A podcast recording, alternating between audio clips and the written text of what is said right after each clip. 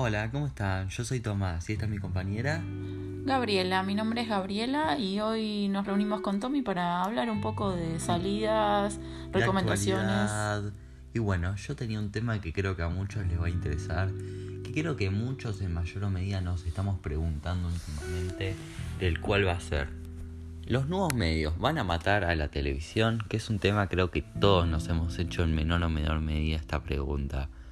Ya sea porque la hemos dejado de ver por YouTube, Netflix, o porque nos parezca que ciertas conductas de muchos de los conductores sean repulsivas, es una realidad que cada vez más y más gente deja de ver la televisión.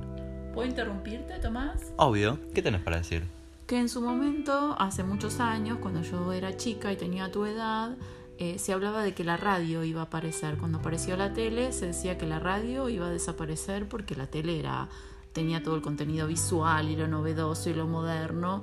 Y sin embargo, la radio coexiste y sigue habiendo programas de radio, incluso de radio AM, al mismo tiempo que continúa la televisión. Sí, pero esto es tenía un tema diferente, ya que si bien esto se podría deber a un factor muy obvio, el cual es el hecho de que al ser formatos tan diferentes, la radio y la televisión, y a nadie resaltar eso, obviamente no eran pro- eh, formatos que pudiésemos decir que estaban por chocar.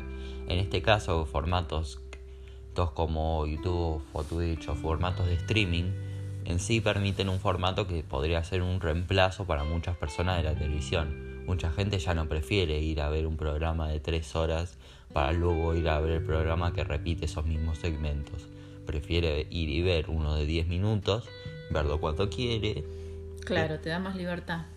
De Uno no quiere adaptarse a los medios y horarios de la televisión, uno quiere que el medio se adapte a él Claro, eso es una, una, una ventaja que tiene, que tiene el streaming por sobre la televisión tradicional. Otra de las ventajas más visibles es que, por ejemplo, hay una constante renovación. No son los mismos los influencers más populares de hace 5 años que los de hoy. Mientras que en la televisión nada- nadie se sorprende que llevemos 30 años con las mismas personas en la tele. Y eso es una realidad. Por más de que haya gente que cada tanto va o viene, y eso es una realidad, no son la mayoría. Y como si fuese poco, la mayoría de programas que están en la, en tele actualmente son programas que llevan 10 o 20 años.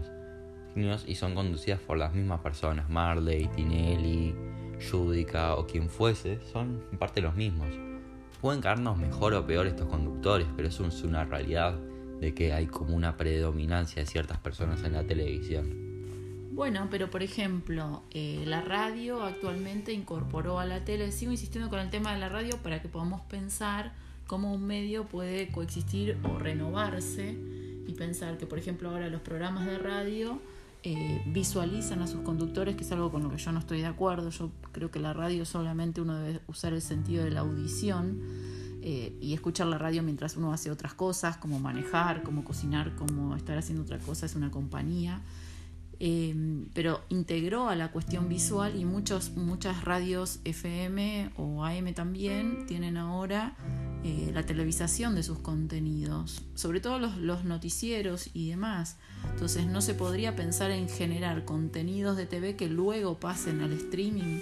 Algo así vienen intentando, no es raro que canales como el 13 o como cual fuese o TN tienen canales de YouTube. Lo que es una realidad es que esos canales, si no es que se están metiendo con algún influencer o en alguna polémica, rara vez tienen visualizaciones altas, por lo general son bastante bajas.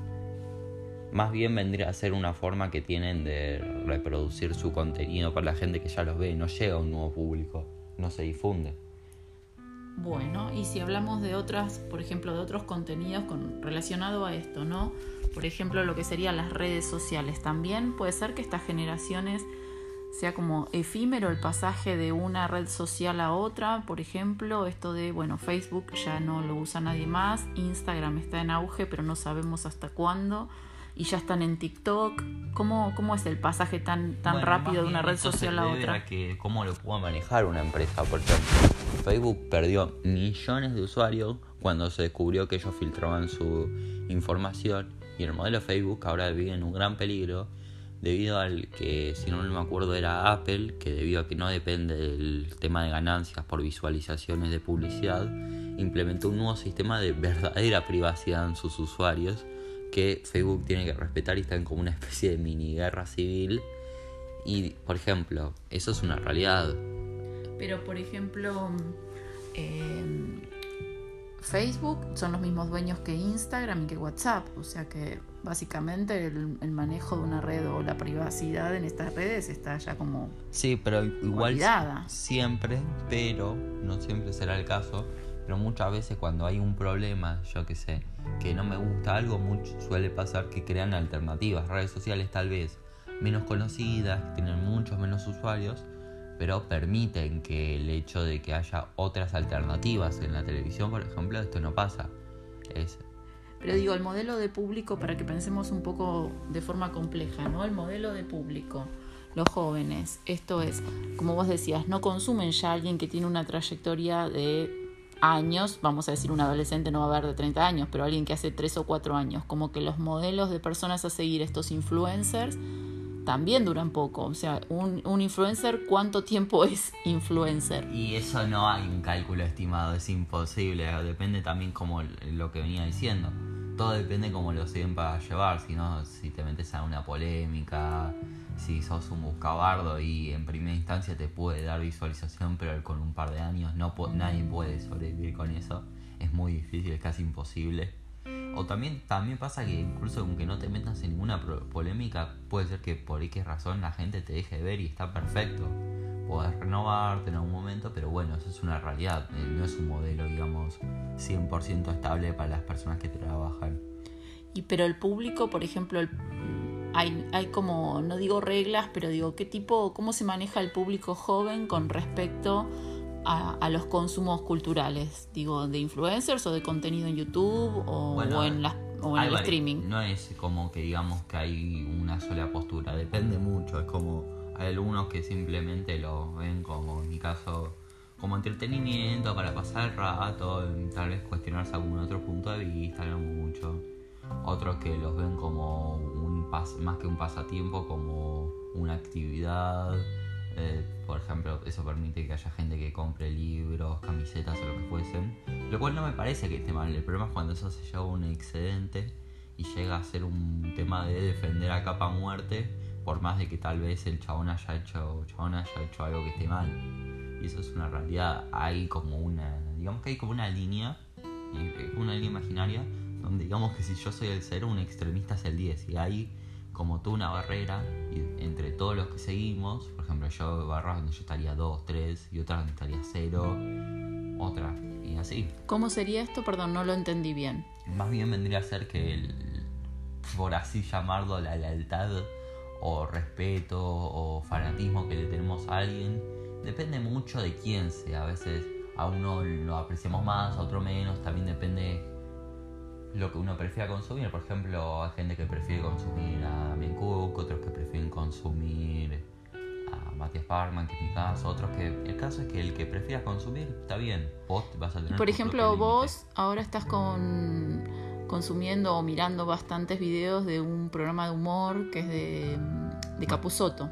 Sí, la verdad es que no sé si se podría, dudo que a Capuzotto se le pueda considerar youtuber, más allá que su contenido lo esté, sería más bien una persona de entretenimiento. Ahí a Capuzotto yo lo aprecio mucho, me parece un tipo brillante, pero si por ejemplo él hiciese algo feo y que se pudiese demostrar que hizo algo mal, ahí yo no lo defendería capa y espada, otros sí, otros no. El fanatismo, digamos, no, no sos partidario de soy fanático y haga lo que haga este actor o conductor, lo banco, ¿no? Sí, también me, creo que ese es otro problema y es el hecho de que a veces vivimos en una cultura donde tal vez si surge algo, uno puede que no lo cuestione, que lo asuma como falso o cierto dependiendo de quién se trate, en lugar de ver dos argumentos a veces, eso puede pasar. Vos estás hablando un poco de las fake news. Hablo más bien de las cancelaciones, que por ejemplo, digamos que uno se dice que fue un caso muy conocido hace varios años, que PewDiePie, que es el youtuber con más suscriptores del mundo, eh, se decía que era neonazi, por un chiste que fue un poco descontextualizado. El caso es que creo que si bien yo no lo, yo no lo sigo, sí considero que en ese punto uno, los fanáticos y lo- la gente en general, en lugar de ponerse a escribir artículos y a pedir que lo saquen de la plataforma o defenderlo a muerte, tal vez tendría que haber entendido que tal vez el chiste no estaba bien, más por cómo fue. pero tal vez tendría que lo cuestionado, ver el material original, ver y decir mm, me parece que sí, que no, y argumentarlo con respeto. Porque ese es otro de los temas que quería hablar hoy. Que es que si vamos a cualquier red social, todos somos básicamente anónimos. Yo puedo decirlo a cualquier barbaridad y nadie me puede venir a mí a reprocharme que lo hizo mal. Yo no, no diría una cosa. En mi caso no, yo no digo barbaridades en internet, pero una persona que, digamos, eh, por así decirlo, yo qué sé, de pensamientos radicales, puede que no lo diga en público, no va a decir yo soy eh, supremacista, pero puede que lo diga en internet y hasta que la gente no se dé cuenta lo puede decir y está impune. Claro. Este, este tema es interesante por esto que decís, cómo se amplifican ciertas cuestiones eh, y cómo circula la información, las, cómo se genera la opinión, eh, esto de las tendencias. Es interesante este tema. ¿Puedo comentar un capítulo que vimos ayer de una serie? Dale, comenta. Ayer vimos un capítulo de una serie que se llama Black Mirror con Joaquín, eh, que trataba un poco de esto, ¿no? Era de, la, de las aplicaciones en las cuales en un futuro no muy lejano eh, las personas podían visualizar con la persona que se cruzaban en la calle, en el trabajo, en un bar, etcétera, el puntaje que esa persona tenía. Y entonces cuando vos te cruzabas con esa persona, de acuerdo a cómo te, te atendía en, no sé, en un negocio, o cómo se comportaba en el trabajo, o, cómo, cómo, te saludaba, vos la calificabas con una estrella, dos, tres o hasta el cinco. Y había una chica que quería acceder a, su vivienda, a vivir en forma independiente, y para eso los de la inmobiliaria le pedían que su calificación llegue casi al máximo, un 4.8. Entonces ella va a una agencia donde contrata a un asesor para que le diga cómo lograr más puntaje, porque ella no pasaba del 4.1, 4.2.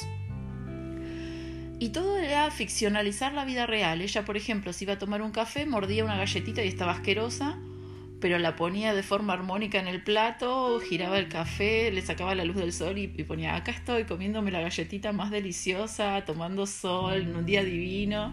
Y ahí subía su puntaje, todo el mundo le daba like, like, like, like, ¿no? Esto de la cultura de, ganar likes. Sí, es una cultura. Hasta que, bueno, se empieza a poner complicado el tema porque una de estas influencers, que era la que tenía puntaje más alto, necesita a alguien de puntaje bajo como para seguir sosteniendo eternamente su podio de ser la, la, Y a ella, obviamente, necesitaba para poder mudarse a, una, a un barrio lindo y a una casa linda. Eh, estar en contacto con este influencer. Bueno, el capítulo termina de una manera bastante trágica, no lo voy a spoilear porque vos ya me dijiste que no debo spoilear al público lo que se viene en las series, pero realmente Black Mirror es una, una serie que da, a mí la verdad me deja en un estado anímico no muy agradable, ¿verdad? No fue una buena decisión de sábado a la noche. traumático de spoilear a las personas, si te soy sincero. Bueno, ¿te parece vamos a una pausa ahora? Mm, tengo un tema más que hablar que me parecía interesante y habla un poco sobre lo que veníamos hablando, sobre todo el tema esta de la ética, sobre hasta qué punto está bien decir cosas, y es el hecho de que la llamada cultura de la cancelación, creo que todos escuchamos el término, más reciente por una supuesta cancelación, y voy a explicar por qué supuesta, más bien falsa, que fue la cancelación de Blanca Nieves. Hace poco todos escuchamos, ya sea en la radio, televisión o en internet, que había un supuesto grupo de personas queriendo cancelar a la película Blanca Nieves porque no había un beso consensuado al final que resolvía la trama. Primero, en mi opinión, lo más criticable de la película es que bastante forzado el tema del beso, como que es un, lo que se podría llamar agujero de guion tremendo, porque nunca se ha establecido. Pero bueno, ese no es el tema de la discusión de hoy. El tema que yo quería plantear es que lo que pasó realmente es que en principio una periodista, creo que era de la ciudad de Los Ángeles, había publicado un artículo. Me llamó mucho primero la atención que la chabona se dedica únicamente a cubrir las noticias de Disney. Y en un momento mencionaba, en un párrafo nada más, que le parecía que estaba mal, pero bueno, no era algo importante. No, el tema del beso sin consentimiento. Sí, y que como estaban haciendo una eh, versión en teatro para los parques de Disney, estaría bueno que sacasen esa parte. Ah. Lo que pasó fue así. Poco a poco se fue inflando la noticia de que ah, una periodista pide cancelar la película Blancanieves por no tener un beso consensuado. Luego agarraron dos o tres memes que estaban hace 10 o 20 años en internet y lo pusieron como una supuesta prueba de que en la actualidad había un grupo de personas queriendo quitar la película, por ejemplo, del mercado, cosas así. Y luego ya sabemos lo que pasa. Un diario importante lo cubre, exagerándolo todavía más. Y como no podía ser otro, era Clarín, obviamente. Mira vos. Clarín miente, ¿en serio? ¿Te impacto?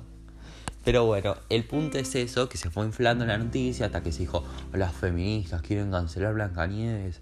O ridiculeces así diseñadas para gente recontra conservadora, donde se perpetúa una guerra imaginaria que ellos solo tienen contra el mundo.